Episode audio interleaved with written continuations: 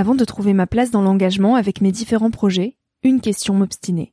Comment faire de mon métier un vecteur de transition sociétale?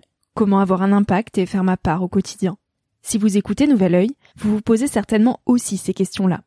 Et si j'ai choisi la Green Management School pour soutenir mon podcast, c'est parce que ça peut réellement vous aider à vous y retrouver. Se former au métier de la transition écologique, ce n'était pas si accessible il y a quelques années, mais ça l'est aujourd'hui. Ça l'est tellement que l'on ne sait plus qui croire, quelle formation entreprendre, ni ce que ça vaut. Alors j'ai fait les recherches pour vous, et j'ai trouvé l'école que j'aurais tant aimé faire il y a quelques années, quand j'étais paumée. Des cours approfondis sur le climat, la biodiversité, l'agronomie, la géopolitique, mais aussi sur les modèles économiques vertueux, le tout dispensé par des spécialistes et des personnalités inspirantes. Créer un autre lendemain que celui qui s'annonce, c'est leur mantra, et derrière cette idée, la mission de Green Management School est de former de nouveaux managers capables de transformer les entreprises et les organisations de l'intérieur. Toutes les informations sont en description. Merci à Green Management School de croire en nouvel œil en soutenant cette saison de podcast. Tout de suite, place à un nouvel épisode.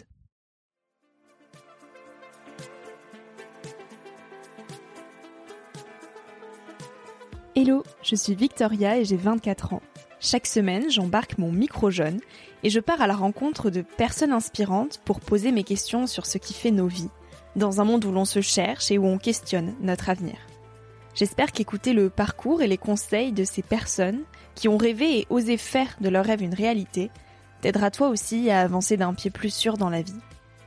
Alors je t'invite à emprunter un nouvel œil pour regarder le monde sous un autre angle, pour te recentrer sur ce qui est essentiel et sur qui tu es pour t'aider à trouver ton chemin et surtout à oser.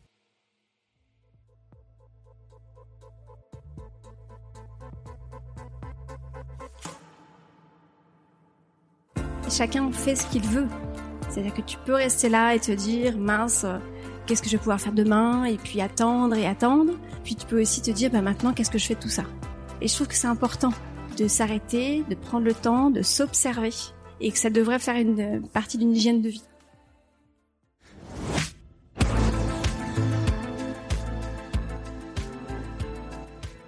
Être attentif au rythme et aux sensibilités de chacun.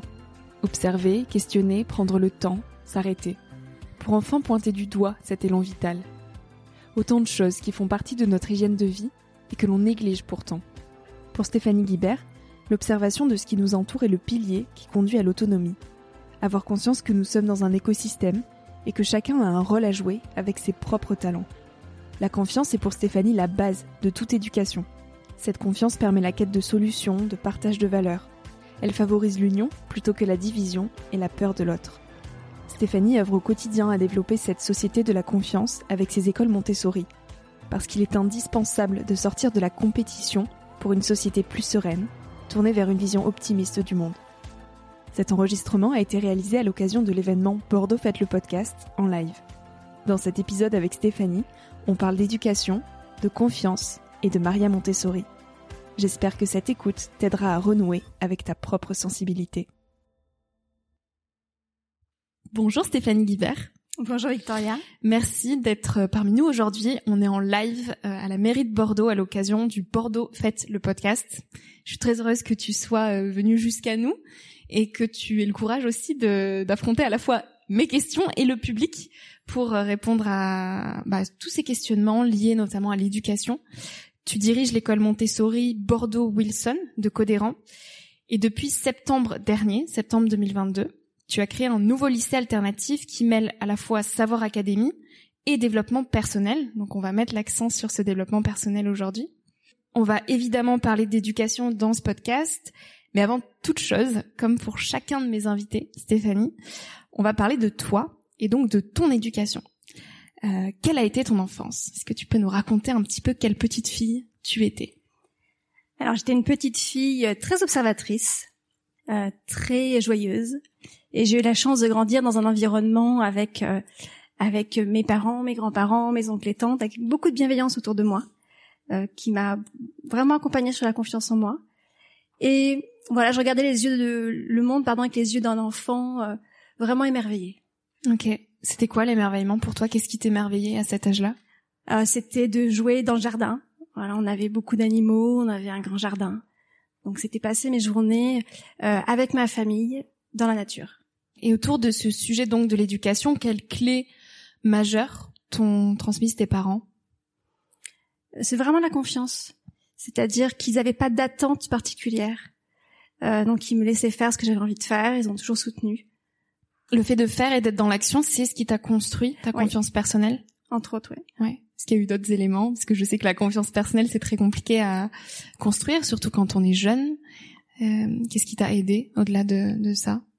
Dans l'enfance? Ouais. Même dans ta construction après au fil des années. Alors, ce qui m'a aidé, euh, donc c'est vraiment d'avoir ces tentatives, d'essayer, euh, de chuter parfois, de recommencer, euh, et c'est des rencontres. C'est beaucoup basé sur des rencontres aussi. Mm. Tu as fait des études de marketing, tu as même été major de promotion, tu as été l'élève parfaite. En stage de fin d'études euh, de publicité, donc, euh, tu étais à Paris, mais très vite, tu ne te reconnaissais pas dans ce que tu faisais au quotidien. Quel était euh, finalement ce décalage que tu pouvais ressentir? C'était vraiment un décalage de valeur. Voilà, pour moi, c'était de me dire que on va avec des techniques, induire des gens à consommer sans se poser de questions. Voilà. Et donc ça, c'était pas possible pour moi. Et je voulais que les gens se posent des questions, qu'ils se questionnent sur eux, sur leur environnement, sur ce qui les entoure. Et là, c'était pour moi trop technique avec les statistiques, avec les techniques de com. C'était plus naturel. Hmm. Comment tu as agi? Euh, ben, J'ai refusé le poste et je suis revenue euh, à l'époque dans, dans ma région à Niort. Et puis j'ai travaillé dans l'immobilier euh, dans une petite entreprise. Et euh, voilà, ça a commencé comme ça. Et puis un jour, euh, j'ai eu un déclic vers l'éducation. Tu es resté combien de temps donc là à Niort? Une dizaine d'années. Ok, quand même. Donc ça a duré. Ça a duré. Et ce décalage toujours prépondérant, même si c'était plus dans la publicité, où tu arrivais à plus te trouver à ta place? J'arrivais plus à me trouver à ma place à ce moment-là. Tu viens de nous parler d'un déclic. Euh, c'est une rencontre principalement qui t'a fait te questionner sur l'éducation et particulièrement la lecture d'un livre sur les écoles Montessori. Qu'est-ce qui résonnait en toi, la lecture de ce livre? Alors ça résonnait parce que j'avais deux petites filles de 2 et 5 ans. Que tu as toujours? Que j'ai toujours, mais elles sont grandes maintenant. Oui. Ce sont plus des petites filles. Euh, et donc, elles, dans leur euh, approche de l'école, c'était complètement différent avec ce que moi j'avais vécu. J'avais hmm. vécu petite. C'est-à-dire que moi j'étais extrêmement joyeuse et puis j'étais quelque part un docile, donc tout se passait de façon fluide. Et puis je voyais mes, mes filles rentrer le soir avec euh, beaucoup de stress. Et là, je me suis dit bon, quelque chose qui, qui me qui me questionne, qui va pas. Euh, et en même temps, j'ai eu un déclic sur ce que je n'avais pas pu faire à l'adolescence que je rêvais de faire. C'est-à-dire que quand j'avais fait mon stage de troisième, euh, j'ai fait mon stage en, en, école maternelle et je suis revenue de mon stage en disant à ma prof principale, je sais ce que je veux faire, je veux être enseignante, je veux être institutrice. Et elle m'a dit, Stéphanie, il n'y a pas de débouché. Quand tu seras arrivé sur le marché, tu pourras jamais être institutrice. Fais autre chose. C'est là où je suis partie vers le marketing. Et en accompagnant mes enfants à l'école, je me suis rendu compte que c'était là ma place avec les enfants et que je voulais plus partir de l'école. Hmm. Donc j'ai rencontré la maîtresse de mes filles qui elle était formée à Montessori. Et elle me dit mais Madame Guibert, prenez un livre de Maria Montessori, ouvrez-le et voyez. Donc j'ai ouvert ce livre et je me suis dit ah, c'est exactement comme ça que j'élève mes filles et c'est comme ça que j'aimerais accompagner les autres enfants. Hmm. Dans ce comme ça, il ressemble à quoi? Qu'est-ce que c'est que l'éducation Montessori? Le comme ça, euh, je dirais le premier aspect, c'est vraiment la confiance. Vraiment, je reviens sur ce mot parce que c'est pour moi la base de l'éducation. C'est-à-dire que la confiance qu'on a dans l'enfant, de se dire euh, ce qu'il fait aujourd'hui, il y a sûrement une bonne raison et puis j'ai pas d'attente particulière et ça va bien se passer. Mm. Et même chez le jeune enfant, euh, quand il prend une activité, qu'il renverse, qu'il trébuche, on sait qu'il va parvenir à un moment donné et puis il avance. Donc ça c'est le premier point sur la confiance. Ensuite, euh, le fait qu'on soit aussi euh, attentif à chacun, qu'on aille au rythme de chacun. On est tous différents, on a des sensibilités différentes, on a des rythmes différents. Et le fait de pouvoir caler son rythme sur l'enfant et ce dont il a besoin, là, ça correspondait vraiment aussi à, mon fonctionnement, à mes valeurs et à la dimension que je voulais donner à l'éducation de mes filles et plus largement après, quand je me suis formée, aux enfants que j'accompagne. Comment on arrive justement dans une société où tout va toujours plus vite et où on, on essaie plus de nous cloner plutôt que de cultiver notre propre euh, personnalité? Comment on fait pour faire du cas par cas? Alors, il y a deux cadres, je dirais, dans l'éducation dans la famille et puis à l'école. Oui. Voilà. Donc dans la famille, c'est observer, c'est questionner, c'est prendre le temps. Donc un enfant et un autre ne fonctionnent pas du tout pareil, n'ont pas les mêmes besoins. Donc l'observation, c'est une grosse clé dans l'éducation. Euh, et dans un environnement scolaire, par exemple dans nos écoles Montessori, l'observation fait partie de nos piliers. C'est-à-dire qu'on observe les enfants et après on les conduit à l'autonomie. Si l'enfant fait par lui-même, on a toute cette place pour qu'il aille vers ce qui lui convient vraiment. Maria Montessori parlait de l'élan vital. Le jeune enfant, et on le garde toute notre vie, mais parfois on a des croyances limitantes qui font que l'élan vital, il est un peu camouflé. Euh, mais cet élan vital, l'enfant euh, s'en saisit pour aller faire ce qui lui fait du bien, ce qui lui fait plaisir. Et ce qu'il ne sait pas, c'est que ça le fait grandir. Mm. Et cet élan vital, c'est aussi ce qu'on entend beaucoup aujourd'hui de il faut retrouver son enfant intérieur. Est-ce que tu crois, c'est un, peu plus philosophique, mais je sais que tu aimes beaucoup la philosophie aussi. Est-ce que tu crois que la vie, inévitablement, nous ramène parfois à des faits, à des rencontres, à des événements qui font qu'on est poussé à revenir à cet enfant qu'on laisse parfois enterré par les années? Tout comme toi par exemple, tu as toujours voulu toucher à l'éducation et on t'a dit non mais c'est trop utopiste, t'auras pas un métier derrière tout ça et au final tu as fini par y retomber. Est-ce que tous au fond de nous, on a ce truc de oui, j'avais ça petit et là aujourd'hui la vie fait que je suis amenée à creuser ce sujet-là même euh, quelques années après. Je sais pas si on a tous ce chemin à faire. Euh, je pense que la vie nous le propose souvent. Mais on voit pas. Voilà. je reviens sur l'observation et sur l'engagement et, et sur les moyens qu'on se donne. Et ça, on n'est pas tous euh, équipés de la même manière, on n'a pas tous les mêmes envies, on n'a pas tous la même histoire. Après, je vais quand même remarquer que tant qu'on va pas euh, travailler un aspect de notre vie, la vie, c'est nous fait le cadeau de nous le remettre sur le tapis. Tant qu'on n'avait pas euh, pris ce chemin-là.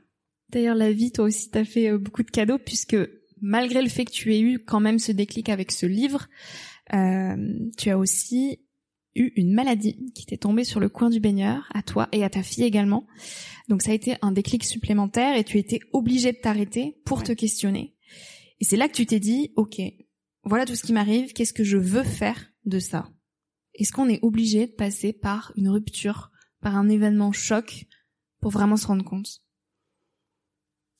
C'est un peu comme tout à l'heure ce que je te disais, je ne sais pas si on a tous le même chemin, si on a tous les mêmes besoins, Peut-être que moi j'ai besoin de ça en tout cas.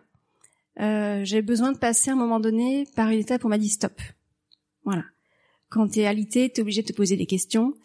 Euh, mais c'est pareil, chacun fait ce qu'il veut. C'est-à-dire que tu peux rester là et te dire mince, euh, qu'est-ce que je vais pouvoir faire demain Et puis attendre et attendre. Euh, et puis tu peux aussi te dire bah maintenant qu'est-ce que je fais de tout ça? Moi j'ai j'ai eu plusieurs événements difficiles comme plein de plein de gens. Et je l'ai vraiment pris comme un cadeau parce que ça m'a mis ça m'a donné des moments de pause dans ma vie. Donc aujourd'hui, j'attends plus d'arriver à des ruptures. Je me m'accorde ces moments de pause. Euh, et je trouve que c'est important de s'arrêter, de prendre le temps, de s'observer. Et que ça devrait faire une partie d'une hygiène de vie. Et que quand la vie se, te donne ces cadeaux-là, tu te dis, OK, là, c'est une grosse épreuve, donc il va y avoir un gros cadeau derrière. Mais c'est inconfortable de faire ces moments de vie, de se, de se retrouver face à soi-même et d'accepter ces questions existentielles. Est-ce que tu as senti cet inconfort au début? L'inconfort, c'est, euh, par exemple, si je parle de ma maladie, c'était l'inconnu de pas savoir où ça allait. Voilà, ça c'est ce qui est inconfortable. Euh, après, j'ai toujours eu foi, j'ai toujours eu confiance et je me suis dit, bah, maintenant, qu'est-ce que tu fais? Après, même une fois qu'on est conscient et qu'on affronte ces questions-là, on n'est jamais sûr qu'on avance sur le bon chemin. Est-ce que tu as appris à être amie avec l'incertitude ou est-ce qu'aujourd'hui tu es encore euh, un petit peu... Je euh, suis amie avec la certitude, avec l'erreur, avec l'échec. Tu prends une voie, mais il n'y a jamais rien qui est figé. Tu peux reculer, tu peux reprendre une autre voie, tu, tu trébuches, tu recommences et oui, on peut se tromper, et parfois on peut se tromper très très fort, mais c'est comme ça qu'on apprend. Oui. Il y a 12 ans donc que tu as décidé de faire la formation Montessori après avoir affronté ce vide et te dire qu'est-ce que je vais faire de tout ça? Et le jour où tu as décidé de partir pour cette formation Montessori, tu dis que tout s'est aligné. En un an, c'est impressionnant tout ce qu'il s'est passé avec une fluidité impressionnante. Oui, c'était vraiment, euh, c'est vraiment un moment magique et en même temps, je me suis pas trop posé de questions parce que ça s'alignait tellement que donc je suis partie en formation, j'ai trouvé les locaux pour créer l'école, j'ai trouvé une équipe et en, un an, euh, tout s'est tout s'est passé de façon vraiment naturelle. et j'ai pu, j'ai pas eu d'embûche en fait cette année-là.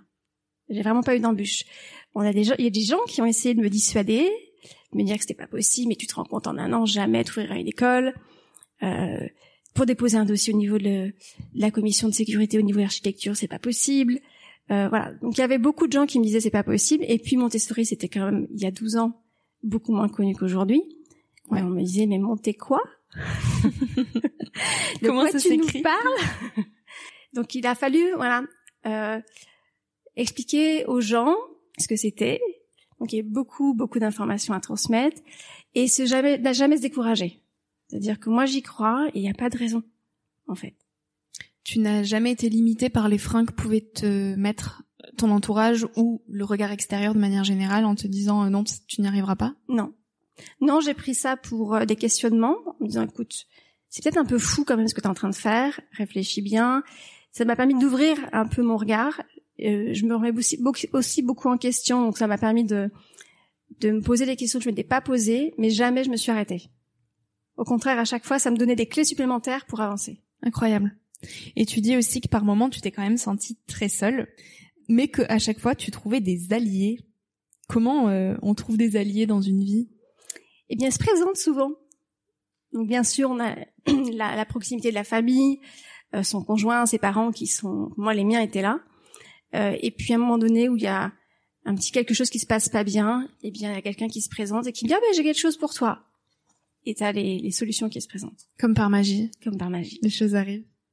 Dans ton école et lycée, tu mets donc euh, en pratique la, la pédagogie de Maria Montessori et tu mets vraiment l'importance de la nature et des temps pour soi en avant. Comment concrètement ça se matérialise? Comment on prend du temps pour soi? Comment on apprend à être à l'aise dans la nature, surtout pour des personnes qui peut-être n'ont pas grandi euh, au milieu de la nature et qui se sentent pas du tout euh, alliées avec elle Comment tu leur transmets ça? Alors ça, c'est quelque chose que je développe beaucoup sur le lycée cette année. Mhm. Donc, euh, euh, on s'est inspiré de la pédagogie de Maria Montessori en gardant les fondamentaux de sa pédagogie sur le, le respect du rythme de chacun, euh, en répondant aux, caractéristiques vraiment des adolescents. Euh, et ce qu'on a mis en place pour être en accès avec la nature, c'est que deux jours et demi par semaine, on est en classe dans Bordeaux, et deux jours on sort, on va à la campagne, et on fait des activités dans un autre environnement. Et à la campagne, on peut faire des activités différentes. On a fait de la médiation équine, par exemple. On a fait des promenades en forêt, des bains de forêt. Euh, voilà. Donc c'est les baigner dans cet environnement-là et juste voir ce qui se passe.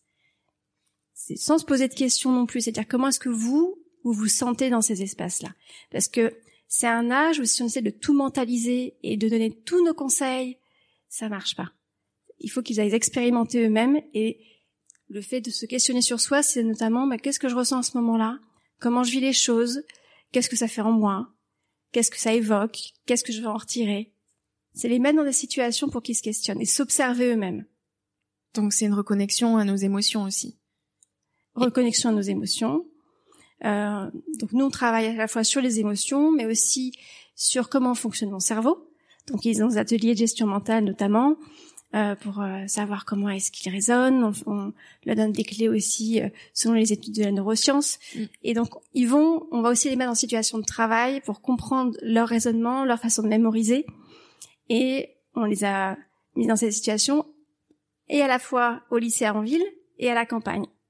Et là aussi, on voit des choses qui se passent et qui sont complètement différentes aussi dans l'apprentissage en fonction de leur environnement. Quelle transformation tu vois en eux? Et qu'est-ce qu'ils te disent Quels sont leurs retours?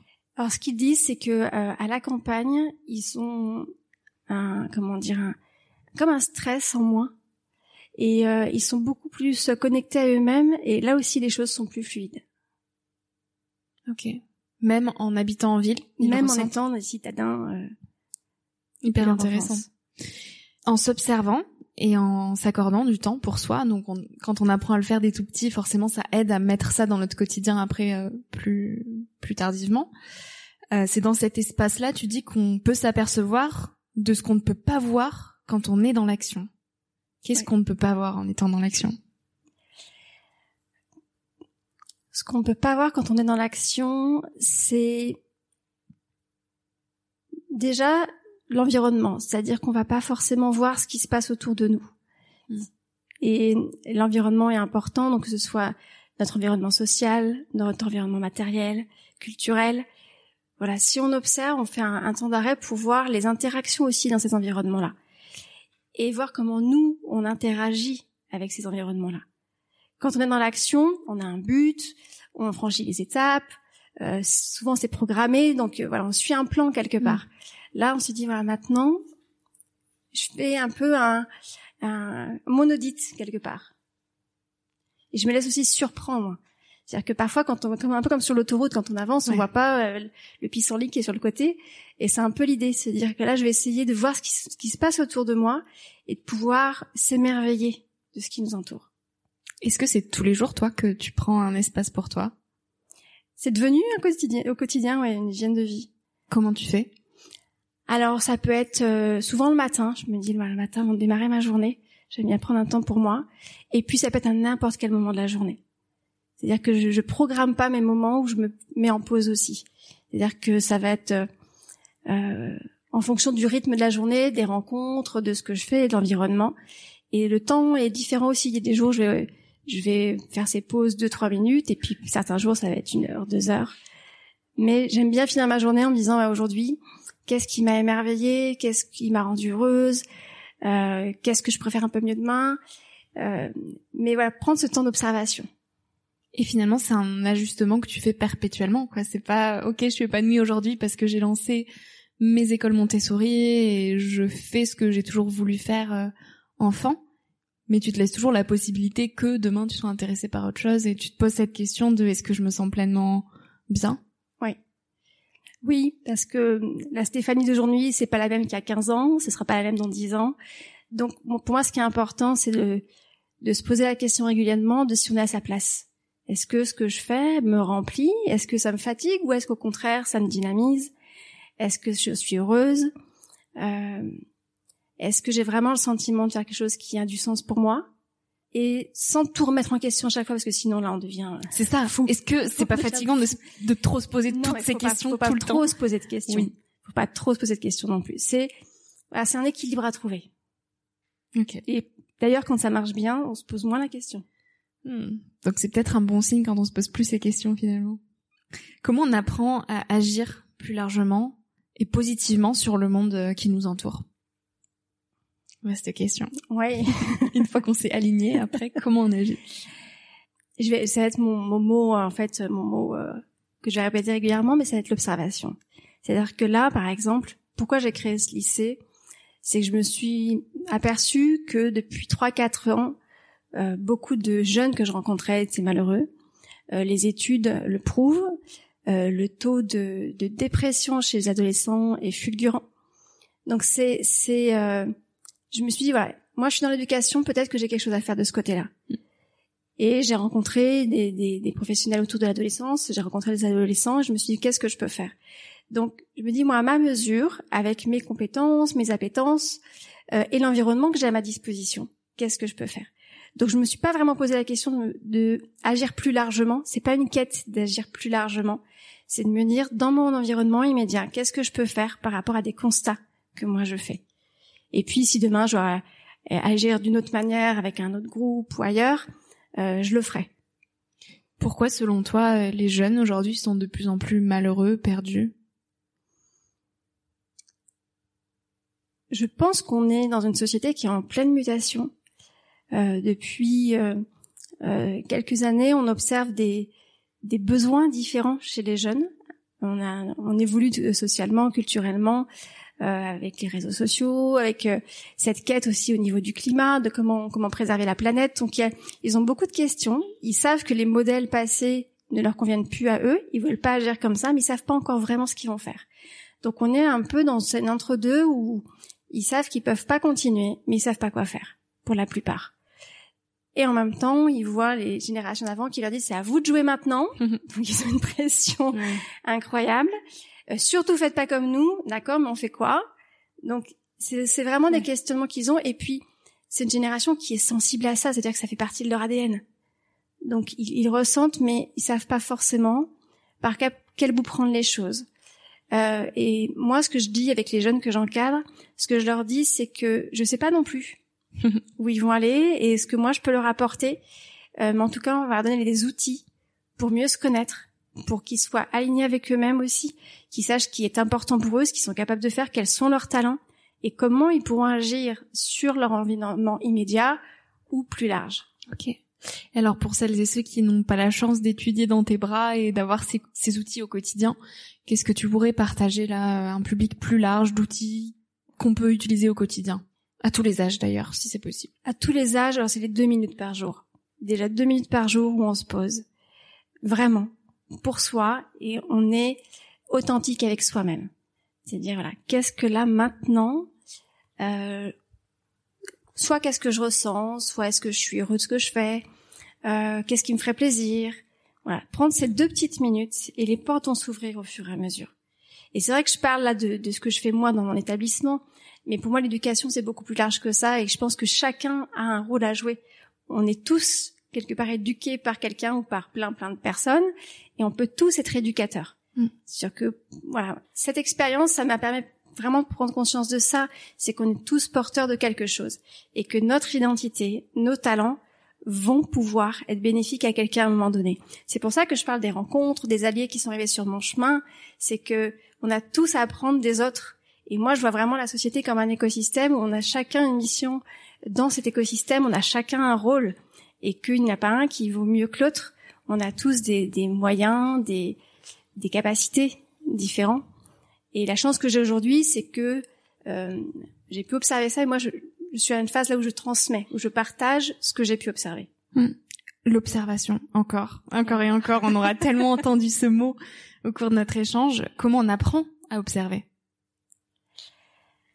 Euh, On décroche des écrans. Ouais, première chose. ouais, aujourd'hui, c'est voilà, se dire, c'est se mettre en marche. Voilà, c'est prendre, se mettre en mouvement, je dirais même. C'est se dire, euh, je prends la décision et j'y vais. Et observer, on a l'impression que c'est rien, mais c'est énorme. Et se dire, voilà, là, je fais une pause pour observer. C'est se, prendre ce, ce, cette décision à un moment donné et se dire que finalement c'est facile. Ça coûte rien, on n'a besoin de rien, on est toujours avec soi, donc euh, observer c'est soi.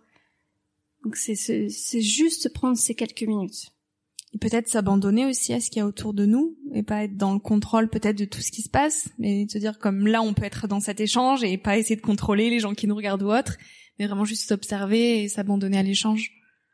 Oui, ce qui est pas évident ça, c'est pas c'est pas évident. C'est pas évident. C'est pour ça que quand moi j'accompagne euh, les jeunes sur l'observation d'eux-mêmes, on passe vraiment d'abord par le corps. Donc c'est je me pose et et je respire et euh, qu'est-ce que je ressens là où je suis assis, qu'est-ce que je vois. On passe par les sens en fait. Mm. C'est ce qui va nous relier vraiment à l'instant présent et lâcher un peu le mental. Mm.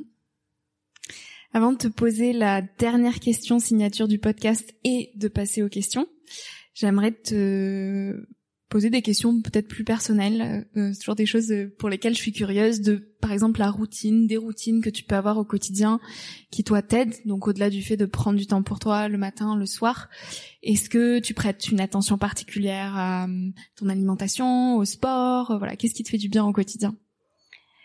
Ce qui me fait du bien au quotidien, euh, des câlins avec mes filles, de l'amour, de l'amour.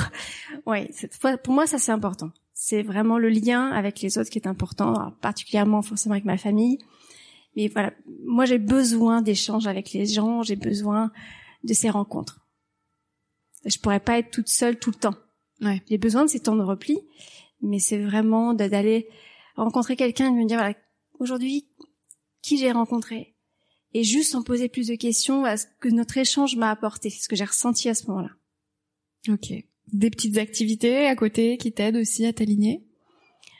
Euh, voilà, beaucoup de respiration, euh, la danse. Ça, ça m'aide à, à, lâcher le mental en fait. Le fameux. Stéphanie, quel conseil, ça peut être plusieurs, tu aimerais partager aux jeunes qui nous écoutent aujourd'hui?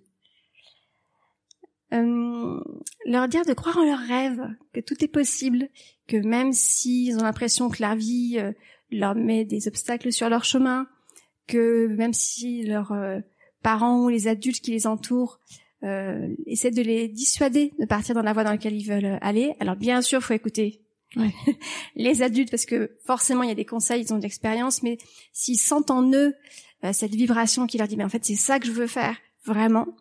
Mais qui se disent, ok, j'observe, je prends en compte ce qu'on me dit, mais je veux quand même tenter. Hmm. Et se dire que c'est possible. Et que tous les chemins sont, sont envisageables. Pour moi, on a chacun notre réalité, notre vérité. Et que ma réalité ma vérité n'est pas la même que la tienne, ou que n'importe qui d'autre. Et que parfois, c'est ce qui génère des conflits, c'est qu'on se dit que pourquoi il pense pas comme moi celui-ci? Et pourquoi celui-ci fait pas la chose que moi, c'est quand même plus euh, intelligent, plus efficace, plus productif. Euh, bah non, on a chacun le droit d'avoir euh, sa façon de voir les choses et, et je dirais voilà, à ces jeunes-là de se dire de vraiment croire dans ce qui les anime et pour pouvoir accéder à ça, c'est vraiment s'observer soi. Encore et encore. l'observation. Donc l'observation personnelle et l'observation du monde qui nous entoure. parce qu'on n'est pas tout seul. Non. Et que l'objectif, entre autres, de notre pédagogie, c'est de se découvrir soi pour être en accord avec le groupe social et notre environnement. Et tout commence par soi. Tout commence par soi. D'où l'importance de l'éducation.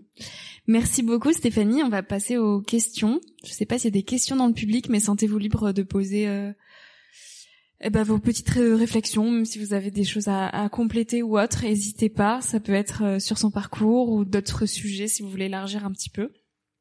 Puis s'il n'y a pas de questions, ouais. Oui, on a Théo qui va passer le micro. Bonjour, merci beaucoup à toutes les deux pour euh, cet échange hyper enrichissant. Euh, Claire Nouvian, euh, à qui euh, Victoria a donné le micro jaune il n'y a pas très longtemps, euh, partageait le conseil qui était de ne pas trop se prendre au sérieux et ça m'avait assez marqué. Et je me dis en fait aujourd'hui c'est peut-être euh, j'ai une question qui me vient par rapport à, votre parcours et ce que vous faites. Euh, Est-ce que en plus de l'observation autour de soi et l'observation de soi, euh, c'est un conseil que vous pourriez donner à des jeunes que vous accompagnez, euh, sachant que potentiellement certains ont une forte conscience écologique, euh, veulent avoir des enfants plus tard. Est-ce que dans le contexte actuel, quand on a envie de se battre et de faire changer les choses, est-ce qu'on peut dire aux jeunes ne vous prenez pas trop au sérieux euh, ça ira quand même. Évidemment. oui, il faut aussi euh, euh, lâcher, il faut aussi s'amuser, il faut aussi être dans l'autodérision. Euh, il, il, voilà, pas trop se prendre au sérieux parce que le contexte est très sérieux, ils en sont conscients et il faut mettre un peu de alléger un peu tout ça. Voilà, en étant optimiste, en disant il y a forcément des solutions. Merci aussi, je rejoins le commentaire précédent. Merci beaucoup pour l'échange hyper enrichissant.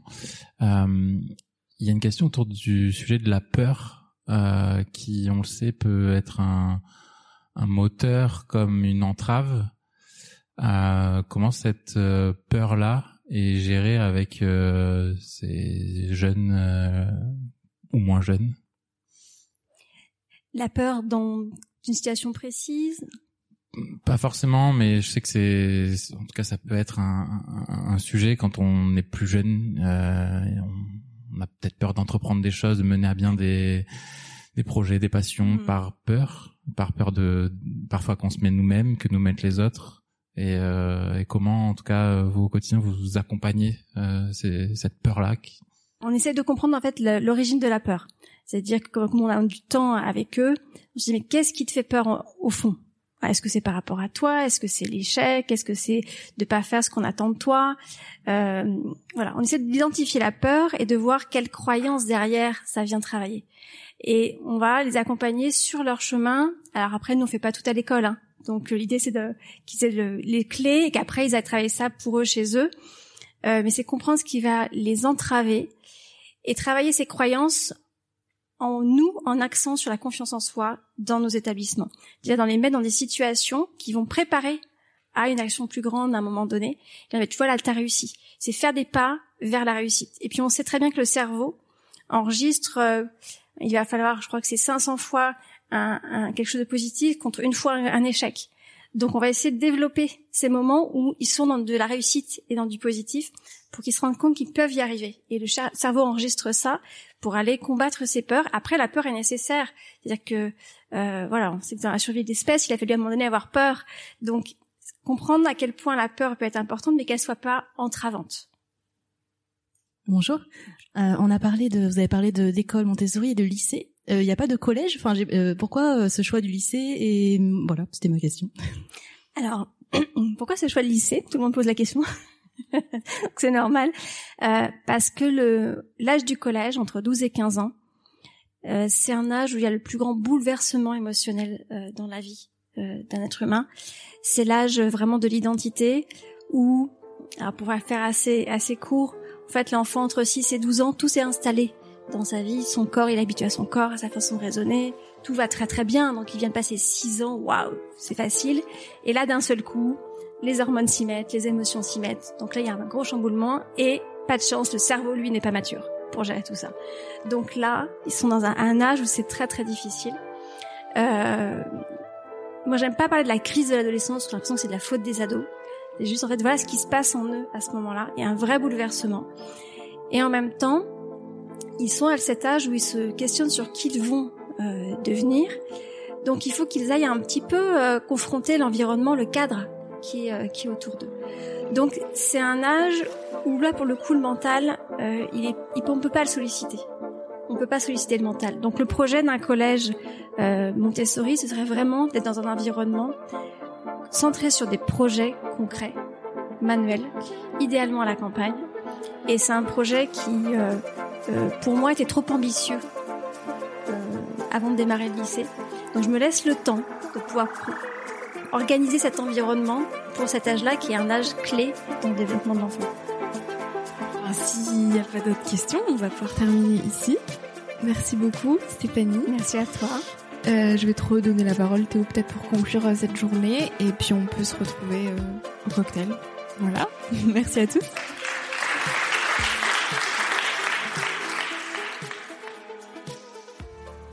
Merci à toi d'avoir écouté l'épisode jusqu'ici.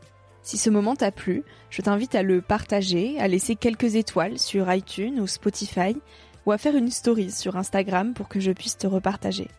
En attendant de se retrouver lundi prochain, tu peux me suivre au quotidien et m'écrire sur la page Instagram Nouvel Oeil. Sur le site internet www.nouveloeil-podcast.com, tu pourras aussi t'abonner à ma newsletter. J'y partage des inspirations, des nouvelles, des astuces et des petites choses qui font notre quotidien. Je te dis à la semaine prochaine pour de nouvelles aventures et en attendant, savoure la vie comme il se doit et fais des choses folles.